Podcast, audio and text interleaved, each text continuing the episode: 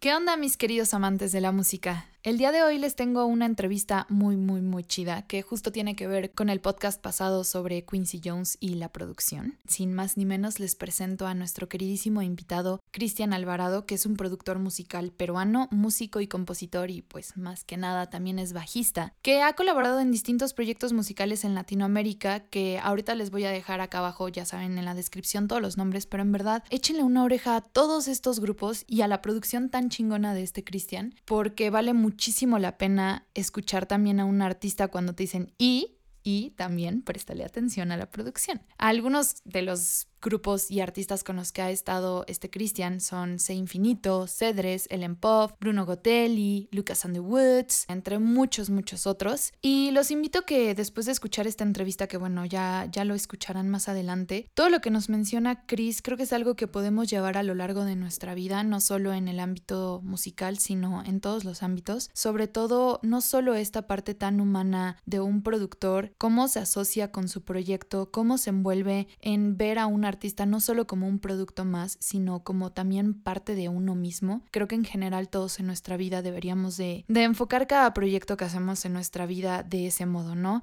Ya sin más ni menos, los dejo con este episodio que espero disfruten un montón, tanto como nosotros lo disfrutamos, que pues también agradezco a Chris que nos haya prestado su estudio para poderlo grabar. Y antes de irnos a la entrevista, también quiero mencionarles que él es fundador de la productora de Saviors con presencia en Perú, México y Colombia. Así que échenle un ojo que pues esta productora ofrece soluciones a proyectos musicales independientes. Entonces a todos mis queridos escuchas, si por ahí tienen algún proyectito, vayan y échenle un ojo. Así que los dejo con esta entrevista y que la disfruten.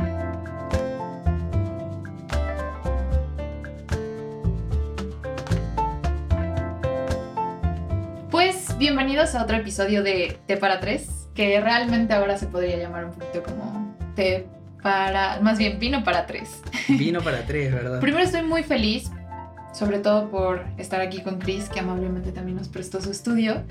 Y en segunda, por el tema que me gustaría un poco abordar dentro de, dentro de esta entrevista, que es acerca de la producción. Un tema que a mí me fascina, o sea, en verdad me es muy fascinante, porque muy poca gente a veces, más que no la aprecie, a veces se olvida de esta parte tan importante que es la producción. Normalmente tenemos en general al artista y la gente a veces siento que olvida un poco esta parte de la producción a menos de que estés muy metido dentro de eso. Y claramente este episodio, pues a mí me gustaría muchísimo, sobre todo, platicar contigo, Chris, que ya habrán escuchado su semblanza al inicio, un poco sobre lo que ha hecho y también lo que está haciendo, pero que nos platiques un poquito como tu proceso así de cómo comenzaste dentro de la producción, cómo entraste, este mundo tan maravilloso y ya sobre la marcha yo te iré haciendo algunas preguntas por ahí. Claro, mira, yo yo entré de casualidad a la producción. Ok.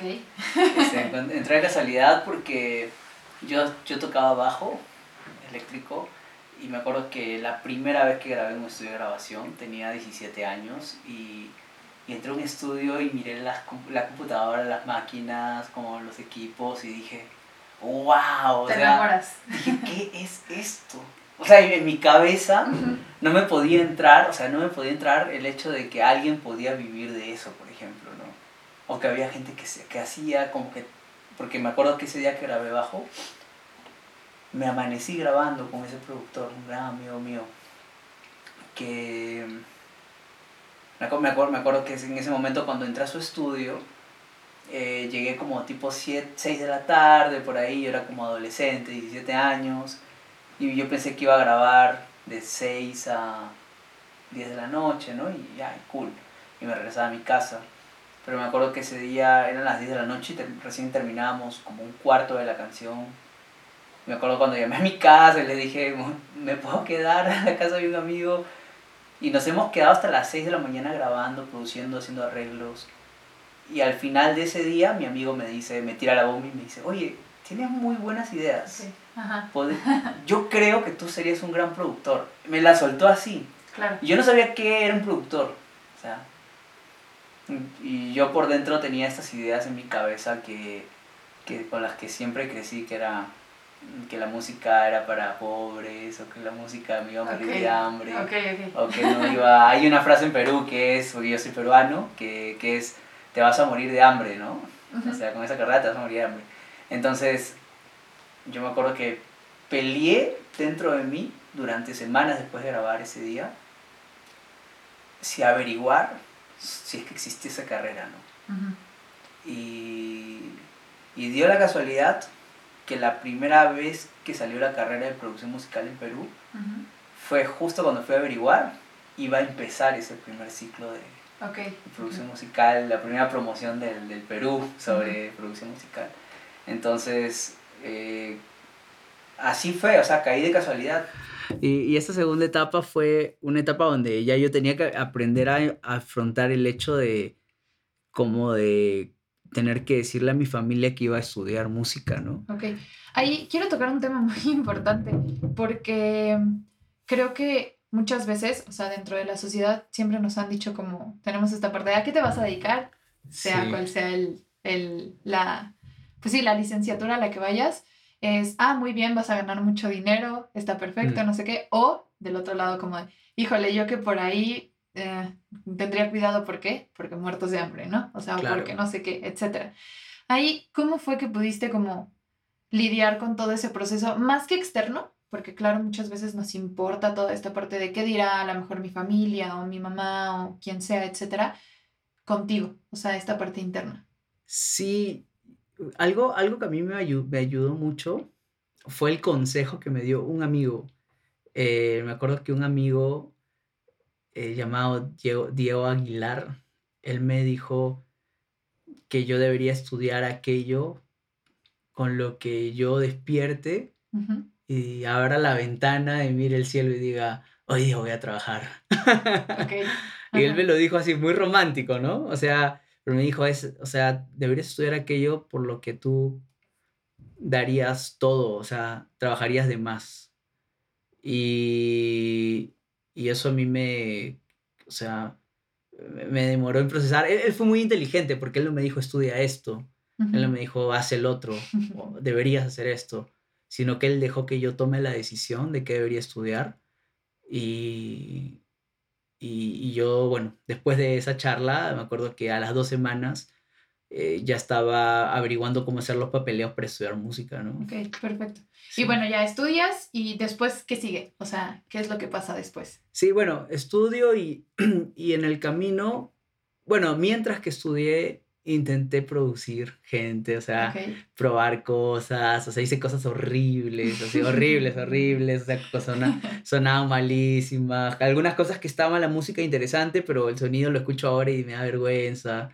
¿Cuánto tiene eh, de, o sea, esto que nos estás diciendo? Esto tiene ya 12 años. Ok. Claro, ok. 12 años, sí, 12 años. Es que muchas veces nos olvidamos justamente de eso. Decimos, no, es que sonaba horrible o... Y bueno, ¿hace cuánto fue? ¿En qué momento de tu vida estabas? Claro. ¿Me explico? O sea, hace 12 años pues ya es bastante tiempo. Aparte de que han cambiado las cosas tecnológicamente, sí, ya, ya son 12 años de diferencia que claramente has aprendido un montón. Sí, sí, sí, sí, sí. La, la verdad que uno siempre quiere ver como el, el resultado final o sea, uno quiere llegar a ser Messi, ponte, pero no sabe que a Messi le costó la vida de entrenamiento, de patear, de lesionarse, hacer cosas. Y, y yo considero que yo sigo todavía en un proceso muy fuerte de, aprendizaje, ¿no? De, de, hecho, de estos 12 años que tengo, por así decirlo, produciendo, intentando producir, eh, probablemente hubieron unos cuantos años que creí que hacía bien las cosas. O sea, terminé la carrera y dije, ya sé, pues, o sea, he terminado la carrera, he estudiado, eh, y, y, estuve así unos años creyendo que lo que, que yo era muy bueno, creyendo que sabía lo que hacía, pero pasaron unos añitos para darme cuenta de que realmente estaba en pañales, ¿no? O sea, realmente lo que había aprendido era el abecedario. Claro, y, o sea, ¿qué fue lo que te hizo darte cuenta realmente de eso? Una de las cosas que me hizo darme cuenta de eso fue Argentina. Ok. Mi viaje a Argentina. Porque después de haber estudiado, estuve produciendo unos años en Perú y, y me fue a llevar un curso de, de, mezcla y mastering con Eduardo Vergallo, que es un productor que legendario ahí en Buenos Aires. muchos lo llaman el último Jedi, Ajá. porque él, él, pues fue como partner de, de Cerati, trabajó con, con, bandas increíbles allá de los 80 de la época dorada. Qué increíble. Eh, y actualmente también produce bandas que para mí son referentes, o sea, como El Mató, El Mató un policía motorizado y otras, ¿no? Pero cuando fui a su estudio me pasó una cosa muy interesante, cuando fue a sus clases, ¿no? Yo dije, ah, sí, como para actualizarse voy a ver qué aprender de él, yo sé que es un maestro y todo, pero llegué y me di cuenta que mis, la forma en la que yo producía ah, estaba como muy, muy por debajo de, de lo que realmente yo buscaba al final. ¿Y cómo fue, por ejemplo, trabajar con alguien así? Fue, bueno, fue demasiado revelador. Para mí fue demasiado revelador. Yo creo que la esta generación, o sea, desde los millennials para arriba, millennials para arriba. Sigo siendo millennial. bueno, estoy en esa brecha, no lo sé, pero... Yo creo que eres como Z que quieres ser millennial, ¿no? Sí. Pero algo que me pasó en, en esta, en es, o sea, aprendiendo de Eduardo fue que yo creía como millennial que lo moderno era lo mejor, ¿no? O sea, hay mucha esta tendencia a veces de creer que lo que tenemos es mejor que lo antiguo. O sea, por ejemplo, que un micrófono digital es mejor un micrófono analógico o, o que un plugin puede ser mejor que un equipo tal. Hay, hay cosas modernas que son muy buenas y muy parecidas, ¿no? Pero creo que ahí ya tuve la experiencia religiosa, diría, de, de poder diferenciar como esto que yo siempre he sonado plugins no suena igual a esto, ¿no? Y, o esta configuración, esta forma de producir, esta forma de, de buscar el, el, sonido, esta forma de pensar en los micrófonos. O sea, todo eso a mí me, me rompió la cabeza, la verdad. Bueno, a mí me hace ahí un poquito de ruido esto que estás diciendo, porque todo lo contrario, creo que muchas veces yo he escuchado lo opuesto que lo anterior es mejor que lo que se está haciendo hoy en día. En general, ¿no? Dentro de la historia o, bueno, también quienes son también como muy aferrados a la música de antes, al rock de antes. Sí, claro. Como esta idea, ¿no? Pero también es interesante tú, desde este punto de vista, desde un productor, que también se ve mucho el, no, lo que tenemos ahorita es mucho mejor que lo de antes, ya sea por micrófono, sea por calidad, sea por sonido. Sí. Entonces es, interesante conocer esa otra parte. Sí, es que ah, específicamente hablando de producción, no tanto de música, ¿no? De música hay un debate que podemos pasarnos horas eterno hablando de si era mejor lo de antes o no, porque hay un, aspecto ahí... Interminable. Interminable, sí, interminable. Pero hablando de producción, el marketing en estos tiempos, o sea, bueno, el marketing es una herramienta, pero mejor dicho, la gente que está detrás del marketing musical eh, nos, nos trata de meter en la cabeza de que el último micrófono, o sea, el ultimito micrófono que se ve increíble, dorado, que tiene un borde, no sé qué cosa, que tiene lucecitas y todo esto, es mejor que los micrófonos, un micrófono que se ve horrible de los ochentas, ¿no? O sea, y, y la mayoría de productores, la verdad, piensan eso. O sea, piensan como que es, esta cosa que se ve increíble, o sea, esta máquina donde se le ve los bulbos y se prenden los bulbos y, ¡fra! y tú dices, miércoles, qué, qué increíble este equipo, es mejor que el de antes donde le escondían los bulbos de repente porque hasta creían que no, no se veía bien. No, pero es impresionante. Esto que mencionas del marketing es algo que está sucediendo en la industria y... Sí. Impresionante. Oye, pero perdón, volviendo. Sí, claro, claro que sí. Pasa en Argentina te das cuenta como de todo esto y qué empieza a pasar, o sea, qué cambios o qué es lo que empieza a suceder con tu carrera en general. Sí, bueno, bueno, con mi carrera comienza a suceder que, que comienzo a buscar otro tipo de, de valores estéticos detrás de la música que estoy haciendo. Comienzo a pensar en, en tampoco sin irme de la del género musical, porque cada género musical es muy diferente y nace en contextos diferentes comienzo, por ejemplo, a, a, probar producir sin metrónomo, por ejemplo, ¿no? Que es algo que yo siempre he tenido como regla de metrónomo, como, no, el metrónomo eh, siempre nos debe definir la pauta. Si tú no sabes tocar con metrónomo, no sabes tocar. Y el metrónomo, para los que no sepan qué es, es esto que suena como tic, Gracias. tuc, tuc, tuc, tic, tuc. Entonces, cuando los músicos están tocando, a veces están con los, en los audífonos, tienen el tic, tuc, tuc, tuc. El baterista no se puede ir del metrónomo porque si no, es un mal baterista. Claro. Inclusive, ¿no? Hasta en exámenes de admisión o lo que sea, te ponen un metrónomo también para saber si estás a tiempo o no estás a tiempo. Pero bueno. Pero el tema con el metrónomo es muy controversial porque ya yéndonos un poco a esta parte estética que te digo, a estos valores estéticos, es que el metrónomo está dirigiendo al músico Ok. y no debería ser que la música debería dirigir al músico. Porque el metrónomo no es la música, ¿me entiendes? Sí. Es que ahorita me recordó justo y un poquito como Sí. para inspirarme dentro del tema. Sí. vi el documental de Quincy Jones. Claro, sí. Y justamente él, Crack. sus dos grandes pues habían sido tanto Frank Sinatra como Ray Charles. Sí. Y dice que cuando estaba componiendo con Ray Charles estaban intentando hacer como este beep pop, o sea, ese sonido que estaba como intentando encajarlo y que voltea a Ray Charles y le dice, es que no intentes hacer ese sonido, simplemente pon tu alma. Y a través como de tu alma en la música va a fluir todo. Mm, Y Ray, eh, Ray Charles, perdón, este Quincy Jones como que lo repite constantemente como en sus entrevistas, Sí. estas influencias y estas cosas que marcaron. Y ahorita que estás mencionando lo del metrónomo, se me hizo como, pues muy similar, ¿no? O sea, de Sí. quién está controlando a qué o cómo es en el momento todo. Sí, definitiva, definitivamente. Y, por ejemplo, ¿no? E Inclusive, es que creo que a veces no nos preguntamos como de dónde nace esta estética. Ujú. O sea, o sea, siempre decimos, y hablando como productores de repente, como artistas no tanto, a veces como artistas es- sa- sacamos lo que tenemos en el alma, nos hemos alimentado de algo durante años y ¡plá! soltamos algo y está increíble. Pero como productores que tratamos de hacer que ya esa, esa obra se muestre en su mejor versión, deberíamos conocer un poco más de la historia, por ejemplo, de cómo nacieron las cosas, el contexto, porque de esa manera yo puedo decir, esto tiene que tener metrónomo porque se creó en un contexto de metrónomo. O sea, es como que yo ujú. haga música electrónica eh, house y no le ponga metrónomo, estaría loco, porque eso ya nació dentro de un contexto de metrónomo. Eh, o que yo haga un funk, que también justamente el metrónomo se comienza a incorporar con, con la música disco y funk, porque el metrónomo ayudaba a la sensación de la cocaína que recién había ingresado a Estados Unidos.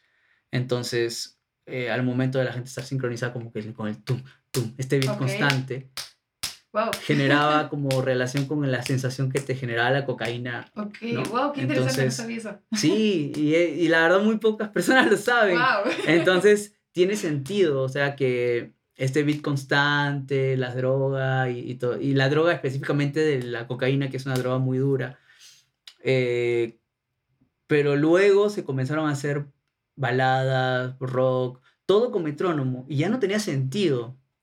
Entonces, a veces hay que saber, por ejemplo, ¿a qué le agrego metrónomo? ¿Qué hago con una batería real? ¿Qué hago con una batería digital? O sea, eh, no sé, actualmente pasa que grabamos una batería. O sea, grabar una batería tiene demasiada inversión de por medio. Sí. Ser un estudio con buenas características acústicas, eh, un buen músico, un buen baterista, porque si no la, grabación se va al diablo. eh, micrófonos carísimos, equipos carísimos, todo para sonar una buena batería, para que al final la metas a Pro Tools, a un software de edición de audio, y lo cuantices todo, no tiene tanto sentido. O sea, el Pro Tools debe costar, no sé, 800 dólares, pero esa grabación de batería no cuesta 800 dólares, cuesta mucho más, porque ahí está toda, eh, todo el alma de ese baterista, ¿no? Claro. Ahí está todo, todo lo que ese baterista tenía para entregar. Está no solamente el valor de todo ese estudio, que ya supera yo creo que esos 800, 800 dólares, está todo eso, pero al meterlo a la computadora y no saber manipular la musicalidad de esa persona, puedes terminar reduciendo el valor. Y es lo que pasa mucho actualmente con los discos, ¿no? A veces escuchas muchos discos que no te transmiten mucha música. Entonces, pero es un tema estético también, sí, ¿no? O Sí, sea, sí, sí, sí.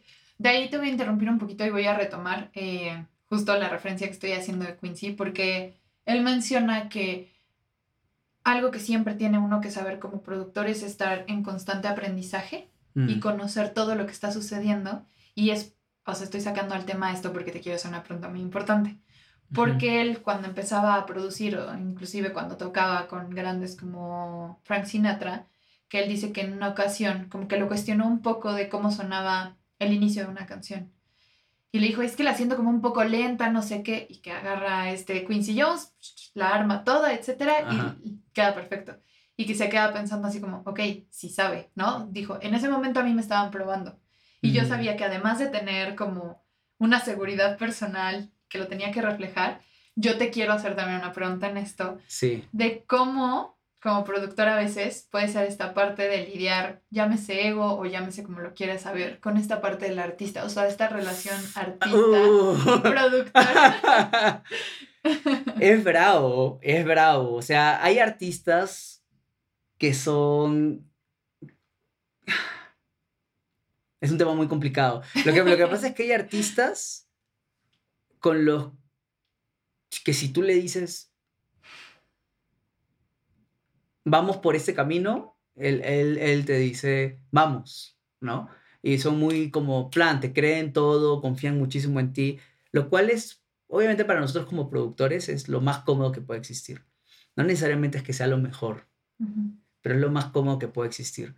Pero me ha pasado también con artistas que una vez, de repente mi amigo, un amigo que pasó esto lo escuche, pero es una banda muy buena, la verdad, increíble, hacen música increíble.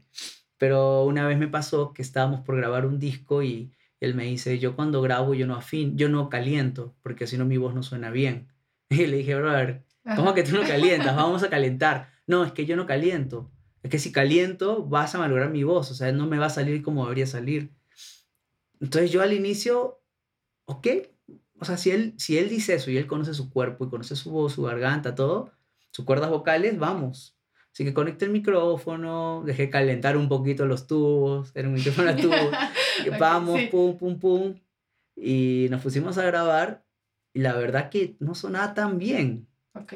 Entonces yo grabé un par de tomas, paré, no sabía cómo decirle, ya estaba fastidiado y paré, el, paré esto y dije, volteé y le dije, brother, escúchame, vamos a calentar. Y me dijo, no, es que no, escúchame, bro. Y ya ahí yo creo que cometí un error, ¿verdad? Pero no, porque no le debí hablar así, pero le dije en otras palabras como, bro, está horrible lo que estás haciendo. Ok. Está sonando horrible. Sí. O sea, la verdad está sonando mal. Y si no vas a calentar, yo no voy a producir, le dije. Así, o sea, me puse, estaba cansado. sí, sí, sí. llevábamos una semana sin dormir. Para que él me diga, no, quiero calentar. Entonces, en ese momento se armó todo un problema. Yo me paré y me salí un rato a tomar aire. Eh, entonces, este, de ahí él salió por un rato y me dice, ya vamos a calentar. Pero con, ya era una pelea de egos. O sea, sí. fastidiado, molesto, ya, vamos a calentar. Como diciendo, a ver, vamos a ver si así suena mejor. Y, y, ok, le dije. Y, no, o sea, estábamos fastidiadísimos los dos. Ya había una mala vibra en el aire y todo. Estaba, todo estaba muy mal. Para mí también fue un error. Un productor no debe tampoco generar esos ambientes. Pero bueno, entonces Sí. agarré la guitarra, pusimos a calentar. Como ya la voz, como ta, ta, ta, ta, ta, no sé.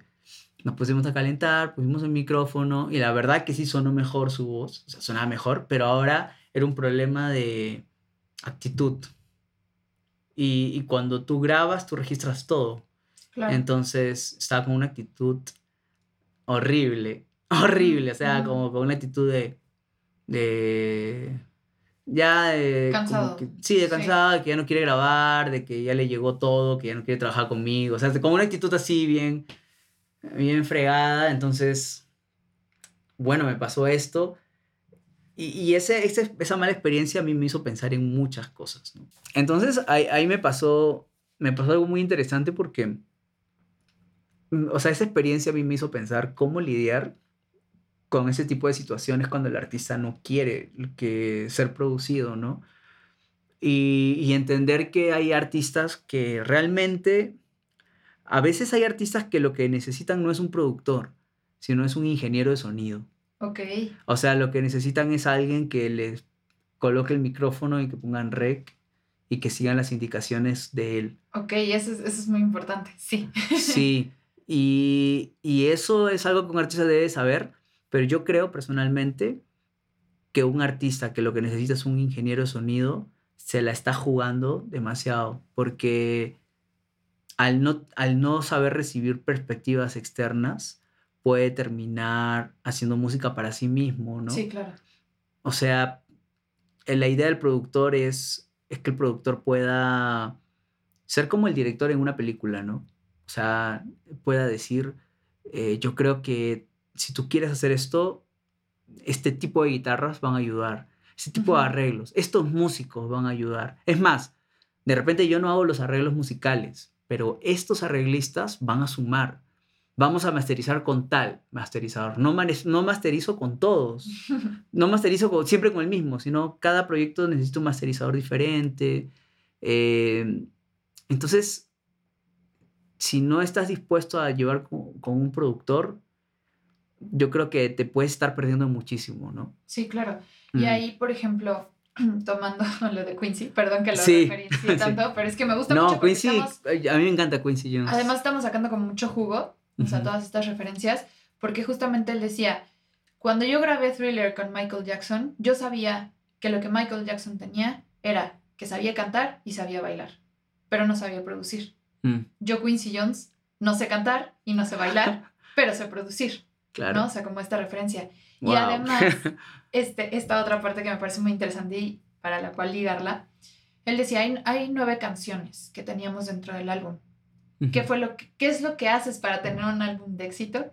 Es que descarte cinco y me quedé con las cuatro mejores, porque las más, no, con cinco y las cuatro las quité, porque las más débiles, que es difícil decir de un disco tan bueno cuáles son a veces las débiles, y meter desde cero esas nuevas cuatro y dentro de ellas creo que entró Human Nature, o sea, diferentes, ¿no?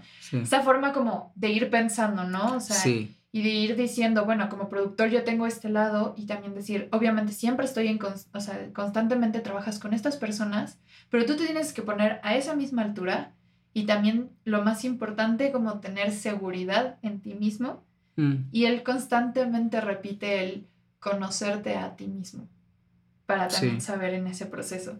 Entonces, sí te preguntaba porque me gustaría saber a veces cómo este peso también que tiene dentro del productor mm. con el artista de saber elegir también como cuáles sí, cuáles no, cómo vas manejando todo este proceso, o sea, cómo es, ¿no? O sea, sí. Proceso. Sí, para, para mí, o sea, yo, yo creo que he aprendido muchas cosas ya hablando como persona que me han ayudado a lidiar con estas situaciones, ¿no? Como por ejemplo, algo que yo lo tengo como un principio de vida es no te enamores de tus ideas.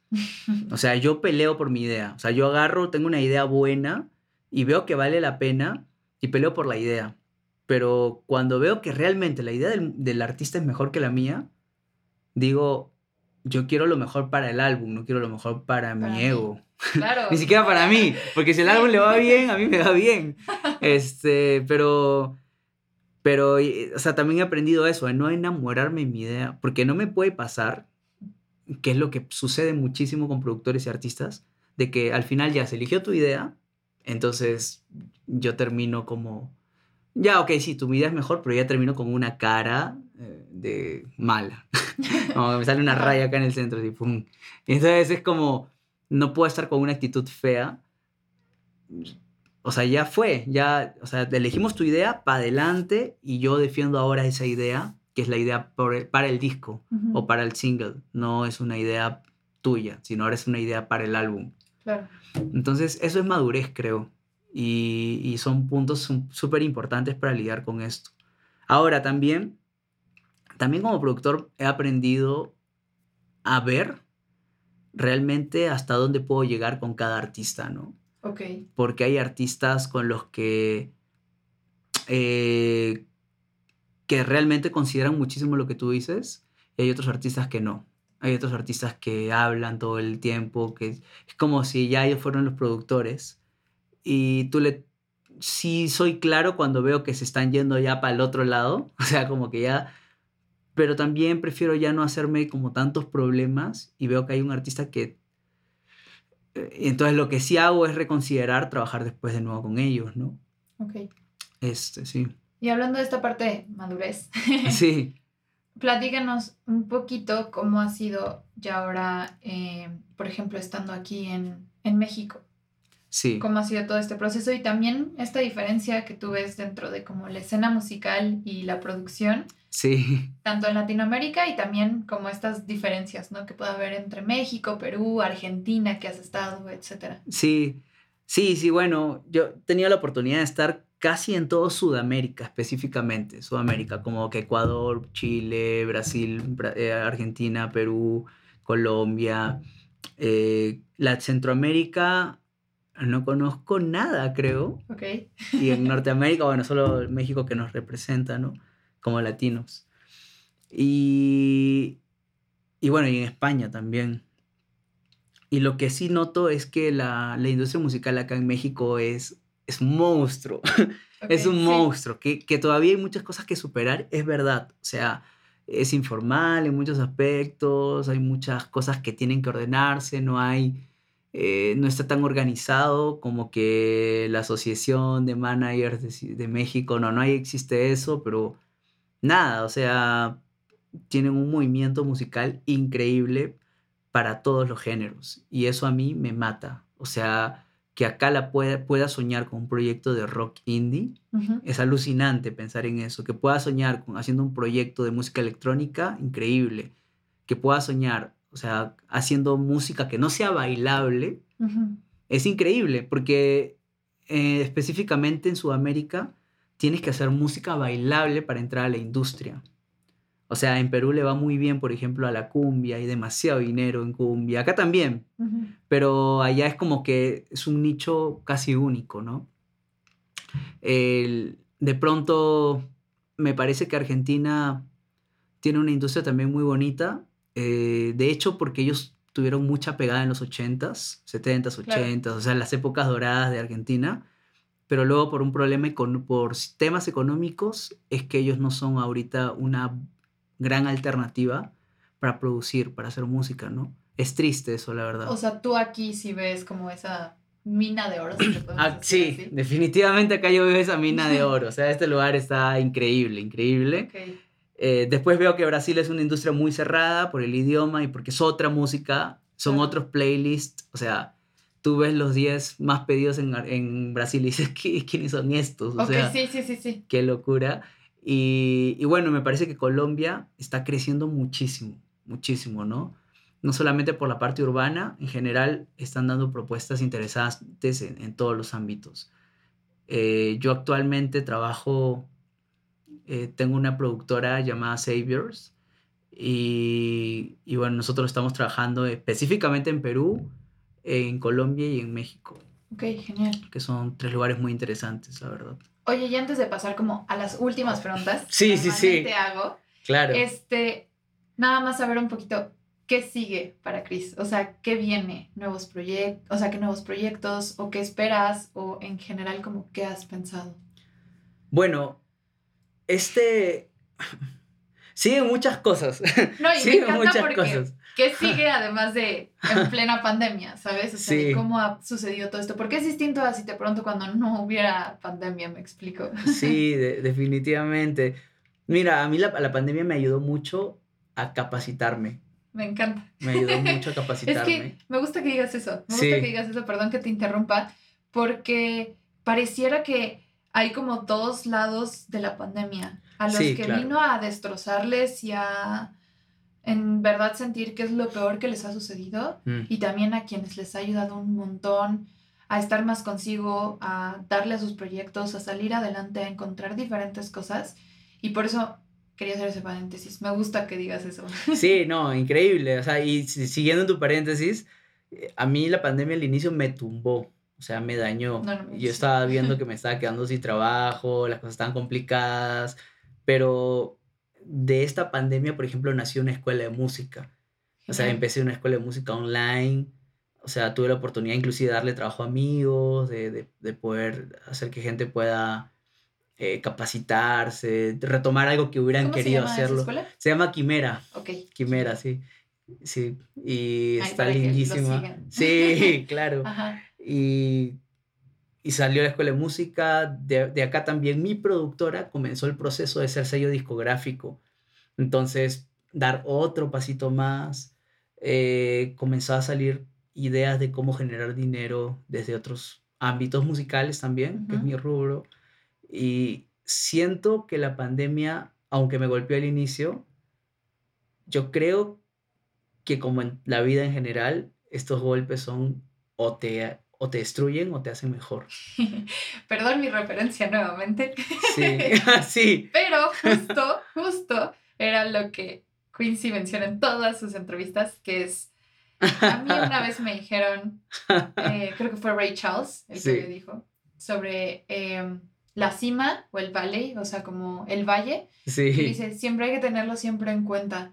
Uno, siempre como que va a ser fácil, ¿no? O sea, va a estar ahí, que es la cima, pero al que tienes que tenerle cuidado es cuando estás como en picada, porque es ahí donde conoces y sabes sobrepasar todos estos problemas o estos fracasos o eso que te hace ser más fuerte y justo que de tus errores aprendes y creces, porque sin ellos mm, sí. no progresas, pues. Sí, definitivamente. O sea, yo creo que para tener éxito hay que tener fracasos. O sea, si no tienes fracasos, eh, o sea, no sé, un amigo que es así que admiro mucho, de, siempre hablamos de negocios específicamente, él trabaja en Amazon, él, él siempre me dice, de 10 negocios uno te va a ir bien. Y yo le digo 10, brother, de 10, o sea, no, no puede ser de 3, le digo, o sea, no puede ser de 4, de 5, ¿por qué de 10? Y él me dice, no, es que es, es difícil, me dice, y, y, yo, y yo diría lo mismo, o sea, de, de muchas cosas que he hecho, proyectos, música para películas, artistas, probablemente de 10 uno la ha ido muy bien. Pero me encanta porque si no tuvieras esos 10, no saldría ese único proyecto. Sí, definitivamente. Y muchas Ahora, veces como que creemos que si tenemos solo es, bueno. Sí es importante mencionar, porque para mí la música de cada uno, por más que no tenga tantas reproducciones o no llegue a lugares donde uno quisiera, para mí esa música sí es única, o sea, especial. Entonces no es que de 10 producciones que voy a hacer, solo una va a triunfar. no, para mí todas, busco que todas sean exitosas, pero en otros ámbitos, ¿no? O sea, como que la gente esté feliz con ese álbum, que sean felices con su inversión, con, con lo que hemos logrado, que sientan que hay más, que empiecen su carrera, ¿no? Entonces, no sé, Sí. ok. Este, pues bueno, ya como las últimas eh, preguntas que normalmente siempre hago, una de ellas que es como mi favorita. sí. Y la voy a cambiar un poquito como a tu papel de productor. Ok, ok. Es, normalmente la pregunta va, si pudieras poner como un billboard, o sea, un espectacular en la calle y que todo el mundo lo pudiera como ver, leer o lo que sea, ¿qué frase pondrías? En este caso, yo te lo pondría así como, tienes como la oportunidad de en tu estudio, en tu productora, en tu disquera, en este lugar así también que quieres como lograr también más adelante, tienes la oportunidad de que cuando entren puedan ver eso, esa frase en específico. ¿Qué sería? De repente sería algo así como, hay más. Ok. Hay más. O sea, que realmente la gente sepa que hay más para, es que esta, esta, esta idea a mí me ayuda mucho, que para mí es una idea que he recibido mucho como de Dios, que es que hay más para mi, por ejemplo, para mi productora, que hay más para mis relaciones interpersonales, hay más para mi familia, o sea, esa expectativa creo que nos da la energía para afrontar la vida, porque hay gente que vive sin expectativas, ¿no? Y yo creo eso, que tener expectativas ayuda a, darle la oportunidad a nuestras ideas. Ok, genial. Mm. Ya en esta yo me voy de corrido. sí, claro, claro. Em, hablando de los fracasos, ¿cuál ha sido uno de tus fracasos favoritos? Qué buena pregunta. bueno, eh, no, tengo un montón de fracasos. Me acuerdo que una vez hice una gira por Perú y una gira de un, artista de otro país que no voy a mencionar. y le hice una gira y fue un fracaso. O sea, llegamos a... O sea, me endeudé con muchísimo dinero. Y, o sea, yo, yo esperaba llenar los venues, o sea, llenarlos y tipo cada venue tuvo el, sé, 30% Ok. de, de público y, y encima fue una gira por todo el Perú, así, ¿no? Entonces nos endeudamos mucho con unos amigos. Ahora me da risa, pero cuando pasó eso, yo me, yo me acuerdo que eh, ya era el último día de la gira, igual el artista estaba, estaba muy feliz de pasarla con nosotros, pero estaba un- como, oye, creo que de pronto falló el marketing, la publicidad, y yo estaba como, este, sí, sí, eh, fue muy duro, fue muy duro porque terminó la gira, de hecho, nos juntamos con mis amigos y era, nadie quería hablar y era como, ok, estamos en menos tanto, ¿cómo vamos a pagar esto? Nos dividimos la deuda entre tres y la comenzamos a pagar, nos dolió mucho. O sea, no sé, yo me sentí fracasado ese día, ¿no? Y, pero felizmente eso me enseñó mucho y, y al día de hoy también me ayuda a saber que cuando me meto a un negocio con inversión o algo, si no voy a tener la dedicación, no me meto porque a veces es muy fácil decir a todos sí, ¿no? Y cuando ves una oportunidad siempre le dices sí, pero de repente te puede terminar dejando un hueco, no sé, esa oportunidad. Pero tengo varios fracasos, ¿ah? Sí. Ese es uno de mis favoritos. Ok, ok. Sí. Me encanta. Y si tuvieras así que quedarte como con tres aprendizajes eh, de todo esto que has como vivido, ¿cuáles serían? Tres aprendizajes de todo lo que he vivido. Sí, digo dos, tres, los que quieras. Sí, ok, ok, O sea, perfecto. tres es por Sí, decir tú estabas- número. Am, bueno, una, una de las cosas que he aprendido es que soy un, soy un eterno aprendiz. O sea, no, aunque siempre debo exponer mis ideas de manera clara y debo tener, como dice Quincy Jones, seguridad y todo esto, quiero, he decidido adoptar la posición de que, de ser aprendiz y de poder aprender, por ejemplo, de los artistas, de otros productores, de otras tendencias, de otros géneros musicales que de repente no son mi género. O sea, esa actitud de aprendiz que la he comenzado a tener recién hace pocos años, quizás hace dos años, eh, me ha ayudado a aprender mucho, muchísimo. Eso es una. Después lo otro también que he aprendido es de repente sobre, sobre creatividad, que, que la creatividad, o sea, que necesito un pedacito de creatividad para comenzar a hacer una canción. Una cosita, o sea, no es que necesite como pf, la super iluminación, Claro. sino a veces necesito solamente una luz Ok. para comenzar a crear. O sea, una cosita, así, una, una idea y plan, y se desata. Y si yo no tengo la capacidad de desatar toda esa creatividad, tengo que aprender a buscar a otras personas para hacerlo con esa gente, ¿no? Porque a veces un productor quiere hacer todo solo y eso no está bien. O sea, nada bien. Ok. Sí. ¿Y uno más? Uno más. Uno más. bueno, la, la tercera cosa que cada vez la valoro más es estar bien espiritualmente. Porque si yo no tengo, yo no estoy bien espiritualmente y mis emociones, si yo no estoy bien, eh, de pronto con paz interior, si yo no, si yo no puedo dormir y cosas así, yo no puedo producir bien. ¿no? O sea, y yo siento que la producción comienza desde el momento en el que te juntas con el artista y sientes una conexión con ese artista, ¿no? Sientes el, que el vibe está, va bien, que va Claro. bien.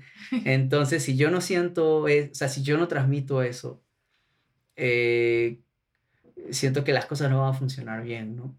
Para mí la, la conexión, o sea, la, la espiritualidad tiene que ser intencional. O sea, por ejemplo, justo hablamos de eso hace un rato, ¿no? Para mí es como muy importante tomar en la semana un tiempo para subir a la terraza de repente o salir a caminar, de repente escuchar música y meditar, ¿no? Y decir qué hice bien, qué hice mal en la semana, cómo puedo mejorar esto. Porque si dejo pasar todo eso por alto, no voy a poder seguir superándome. Eh, en mi caso, para, o sea, para, en, mi- caso, como la meditación es como la oración, ¿no? O sea, como también estar en silencio un rato, respirar profundo, hablar Claro. con Dios, preguntarle cosas, o sea, es toda una experiencia increíble para mí. eh, de repente con un café, con un mate, no sé.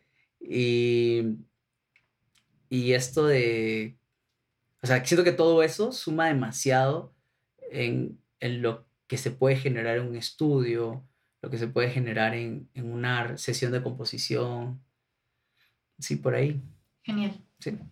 Que la espiritualidad no es gratis. es intencional. Tiene que ser muy intencional. Me encanta. Y ya, esto es lo último. Un consejo y una recomendación. Un consejo que tú les darías al... Sí, a los productores. O sea, A los general. productores. Sí. ¡Wow! ¡Qué responsabilidad! ¿Qué tal responsabilidad? Bueno, un consejo se escucha en Qui- Quincy Jones. Escucha a Quincy Jones. No, un, un- a ver, un consejo. Mira, para darlo a los productores, me lo, es como que me lo voy a dar a mí mismo. Claro, sí, ¿Ya? Porque siempre, no quiero que suene como a. No, yo- sí, pero siempre lo que también decimos nos lo decimos, entonces, y primero hay que de- decírnoslo, pues. Ok. Ok, un consejo que le puedo dar a los productores es, esa canción que vamos a producir no es una canción más, porque esa canción puede ser toda la inversión de un año de una persona o de una banda, y a veces para nosotros es una canción más. Nice. Entonces, no es una canción más. Debemos tratarla después de que se cerró el presupuesto como si fuese la canción por la que más te van a pagar en tu vida. O sea, a veces me han pagado un poco menos y no por eso he dicho le voy a dar menos a este álbum o a esta canción, ¿no? Eso. Ok. Y por último, siempre me gusta cerrar con la parte musical. Ok. Una, dos, tres, las que tú quieras, de recomendaciones de artistas que dices, neta, vale la pena, vayan a escucharlos. Ok. Wow, ok. Bueno, ahorita se me viene a la mente de repente porque lo escuchamos hace un ratito que Sí. te lo estaba mostrando. The Blue Nile. Me parece es una banda muy Me encantó. desvalorizada, muy ah, que no fue muy conocida, ¿no? Y que fue tapada por, por toda la invasión británica, o sea, todas las bandas británicas son increíbles y que yo las amo, pero se perdió de vista algunas bandas como esta banda.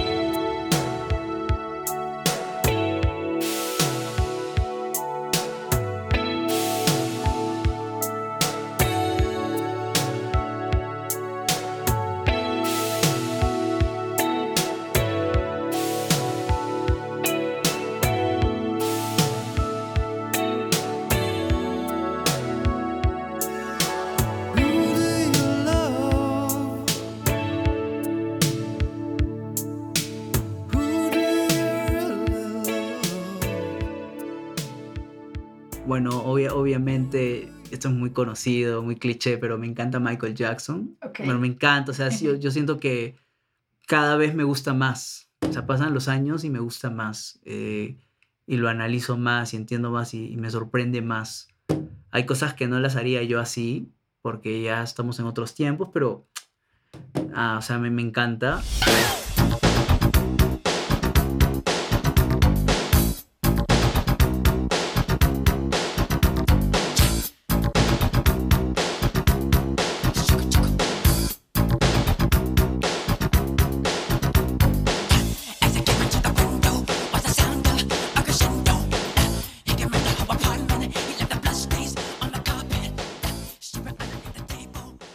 Para, para otro lugar eh, Si quieres más como de la escena también actual. actual. Me, me- me gustan mucho los vándalos chinos.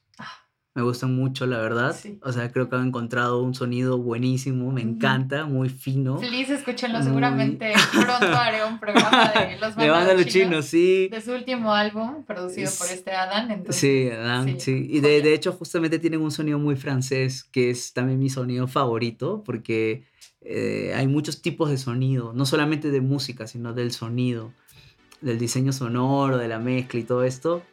Y me encanta cómo lo que está haciendo Banda Los Chinos, mucho.